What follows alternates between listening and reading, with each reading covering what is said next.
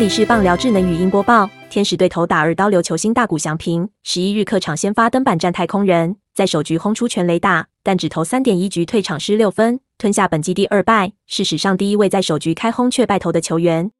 大谷翔平在一局上第一次上场打击，在二好三坏满球数之后，带中太空人先发左投瓦德兹九十三英里的深卡球，轰出右外野阳春炮，今年第四十四轰，为自己先发投球先打进一分。但投手大谷翔平共投三点一局，用七十七球被九支安打，一次三振，失六分，吞下本季第二败，是在五月二十九日之后再度败投。大谷翔平是现代棒球一九零零年以来第一位在第一局打出全垒打，并在同一场比赛败投的球员。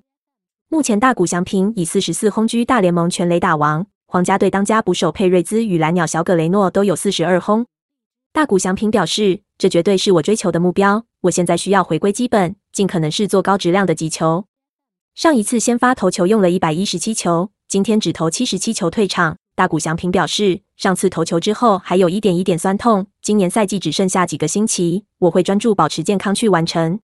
本档新闻由 ET Today 新闻云提供，记者欧建志综合编辑，微软智能语音播报，慢投录制完成。